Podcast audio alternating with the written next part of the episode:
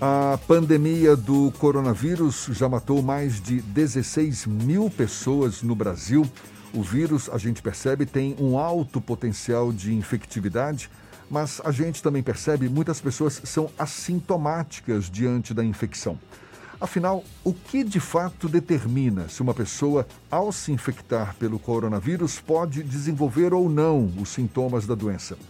É o que a gente vai saber agora, conversando com a bióloga geneticista, a cientista e também chefe da Singular Medicina de Precisão, Kyoko Abi Sandis, nossa convidada aqui no Issa Bahia. Bom dia, doutora Kyoko.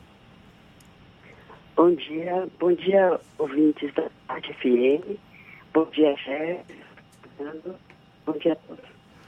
Bom dia, doutora Kyoko. Pois é, o vírus é o mesmo mas as reações são diferentes de indivíduo para indivíduo. Se a gente pode concluir que a diferença está então no indivíduo, como saber se eu posso ser sintomático ou assintomático diante da doença? De maneira geral, isso não é uma característica específica para essa infecção nem para esse vírus, né? É, nós estamos em contato com vários vírus e a gente sabe que todo ano tem surto de gripe, e algumas pessoas desenvolvem a doença e outras não. Então, da mesma forma, com relação a esse vírus, essas diferenças são diferenças genéticas mais do indivíduo do que, na verdade, do vírus. Então, a gente sabe que nesse momento, como é esse, essa cepa de, de coronavírus é uma cepa nova, provavelmente ela é muito semelhante. A gente já sabe que já foi sequenciado esse vírus e algumas cepas são um pouquinho diferentes que infectou pessoas, por exemplo, na Europa, um pouquinho diferente do da China. Então, os que infectaram os brasileiros também tem pequenas diferenças genéticas, mas a maioria dessas diferenças, se você vai desenvolver ou não a doença, está é, tá mais no indivíduo que está sendo hospedeiro desse vírus, que foi infectado por esse vírus.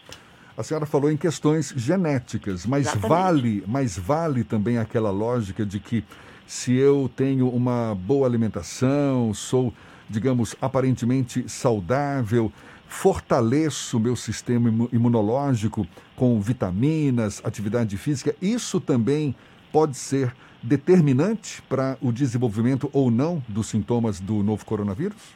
Regra geral, a gente diz que um estilo de vida saudável, uma alimentação saudável, ela é bom para qualquer coisa, né? Então, para o desenvolvimento de um organismo saudável.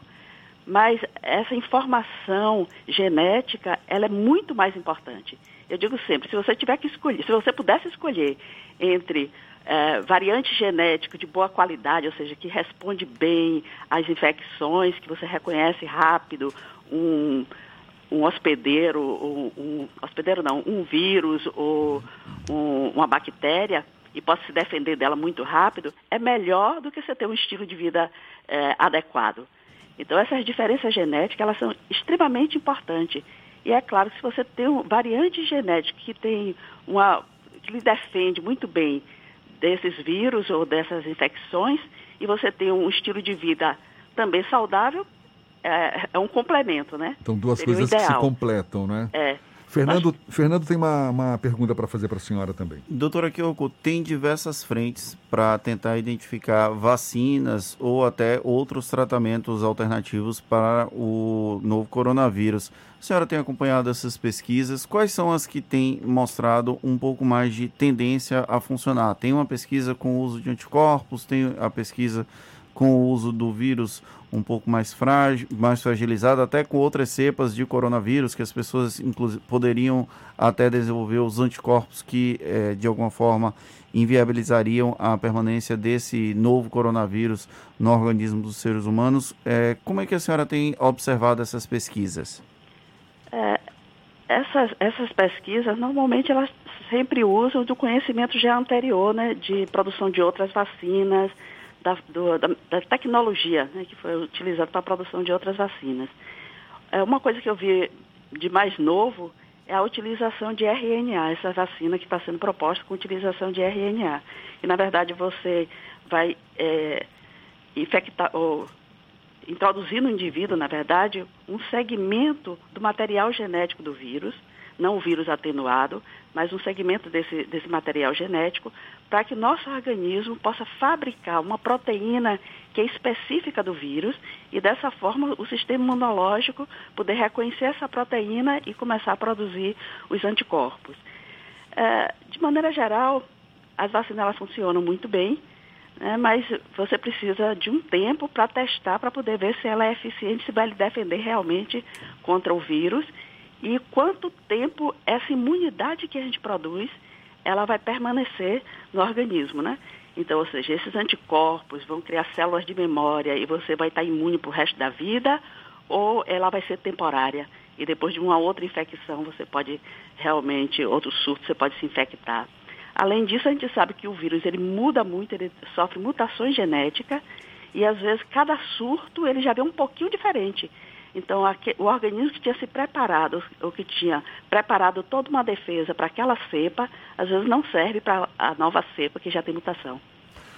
Doutora Kyoko, ah, hoje tem pesquisas sendo desenvolvidas em vários países, Estados Unidos, Israel, países da Europa também, aqui no Brasil, e são técnicas diferentes. A senhora citou agora como exemplo essa técnica que utiliza, digamos, fragmentos é, do vírus para desenvolver um tipo de anticorpo e tal. A gente tem conhecimento também de uma pesquisa que está sendo realizada no INCOR, em São Paulo, em que são utilizadas é, é, é, é, uma, eu não sei como é que eu defino, uma substância, mas que imita o funcionamento do vírus. Existe alguma técnica que seja a mais eficaz ou, de fato, todas essas possibilidades são válidas? Todas as possibilidades são válidas. É, todas as possibilidades, é, ou seja, todo é, é, esse estudo é sempre tentando treinar nosso organismo, nosso sistema imunológico para nos defender. Porque, na verdade, é isso que acontece. Quando a gente fala assim, é, depende da genética do indivíduo, significa isso. Você depende de variante genético, que nós somos, temos os mesmos genes, porque somos indivíduos da mesma espécie, mas nós temos variante genético diferente que se acumulou no, nesse percurso todo de evolução e grupos é, diferentes do ponto de vista populacional acumulam é, variantes diferentes. Então, é, é, esse sistema imunológico nosso, com essa variação enorme que a gente tem, que vai ser capaz de reconhecer e nos defender de alguns desses parasitas, ou não. Então, os indivíduos que têm determinados tipos de variante, ele pode ou não se infectar, ser completamente resistente, se infectar e ser assintomático, não desenvolver a doença, é, se infectar, é, desenvolver a doença, mas ter um quadro mais leve, ou ter um quadro muito grave. Né? Então vai depender muito dos variantes genéticos que você tem. Então todas essas estratégias de vacina é para treinar o organismo da gente a reconhecer esse vírus como um patógeno e nos defender dele. Pelo que a senhora tem acompanhado pelas notícias, enfim, essas pesquisas que vêm sendo realizadas atualmente, qual é a sua expectativa? A senhora acha que a gente deve chegar a uma vacina contra o coronavírus e disponível no mercado aqui no Brasil, que é o que nos interessa, né, de uma forma mais imediata, em quanto tempo? Olha, como a gente já tem uma tecnologia bastante avançada e bastante conhecimento sobre vacina e conhecimento de alguns outros vírus, né, e com vacina, inclusive, já produzida para viroses. Então, talvez mais de um ano, um ano e dois meses, um ano e meio, a gente consiga isso utilizando essa tecnologia e esse conhecimento anterior. Se for começar uma coisa completamente nova, uma estratégia completamente nova, aí dura muito tempo. Porque até você chegar na fase clínica para testar, é testar em, você testa em célula, depois testar em, em indivíduos e ver a eficácia dela, por quanto tempo ela dura, né, é, é, essa resposta imune ela vai ser, se vai ser permanente ou não, demora três, quatro anos. Nossa Senhora. Então, na melhor das hipóteses, daqui a um ano, um ano e meio, e já disponível no mercado? Já disponível. Aí depois também a gente precisa de uma outra. Aí tem um outro problema, né? Que é fabricar em quantidade suficiente e distribuir. É, não, mas foi, foi isso que eu quis dizer. É. Esse já disponível no mercado é em quantidade suficiente para as pessoas. suficiente. Isso seria. Por isso que a gente fala assim, não vai ser antes de um ano. Eita, tá é. certo. Tá bom. Olha, muito obrigado. A gente agradece mais uma vez a sua participação conversando aqui conosco, bióloga, geneticista, cientista, também chefe da Singular Medicina de Precisão, Kyoko Abian, Kyoko Absandes. Sandes, eu sou chefe da parte de diagnóstico molecular, porque nós temos, é uma equipe, na verdade, um grupo de quatro pesquisadores, né, que chefia o laboratório. Tá certo. Mais uma vez, muito obrigado e um bom dia para a senhora. Obrigada. Bom dia.